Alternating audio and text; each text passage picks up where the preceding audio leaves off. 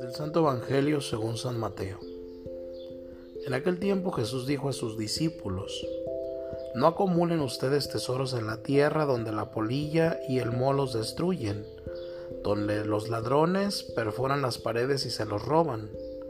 Más bien acumulen tesoros en el cielo, donde ni la polilla ni el moho destruye, ni los ladrones que perforan las paredes se los roban.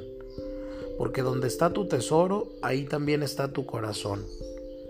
Tus ojos son la luz de tu cuerpo, de manera que si tus ojos están sanos, todo tu cuerpo tendrá luz. Pero si tus ojos están enfermos, todo tu cuerpo tendrá oscuridad. Y si lo que en ti debería de ser luz no es más que oscuridad, qué negra no será tu propia oscuridad.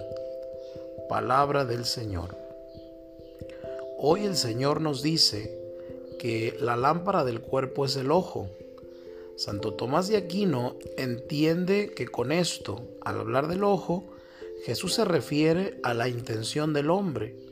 Cuando la intención es recta, lúcida, encaminada a Dios, todas nuestras acciones son brillantes, resplandecientes. Pero cuando la intención no es recta, qué grande es la oscuridad.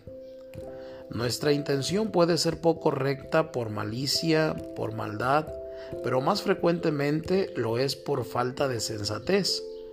Vivimos como si hubiéramos venido al mundo para amontonar riquezas y no tenemos en la cabeza ningún otro pensamiento. Ganar dinero, comprar, disponer, tener. Queremos despertar la admiración de los otros o tal vez la envidia. Nos engañamos, sufrimos, nos cargamos de preocupaciones y de disgustos y no encontramos la felicidad que deseamos, Jesús nos hace otra propuesta. Amontonemos más bien tesoros en el cielo, donde no hay polilla ni nada que lo corroa, ni ladrones que hagan socavones y se lo roben.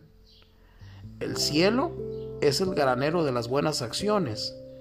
Esto sí que es un tesoro para siempre. Seamos sinceros con nosotros mismos. ¿En qué empleamos nuestros esfuerzos? ¿Cuáles son nuestros afanes? Ciertamente es propio del buen cristiano estudiar y trabajar honradamente para abrirse paso en el mundo, para sacar adelante a la familia, para asegurar el futuro de los suyos y la tranquilidad en la vejez. Trabajar también por el deseo de ayudar a los otros. Sí, todo esto es propio de un buen cristiano. Pero si aquello que tú buscas es tener más y más, poniendo el corazón en estas riquezas, olvidándote de las buenas acciones, olvidándote de que en este mundo estamos de paso, que nuestra vida es una sombra que pasa, ¿no es cierto que entonces tenemos el ojo oscurecido? Y si el sentido común se enturbia, ¿qué oscuridad habrá?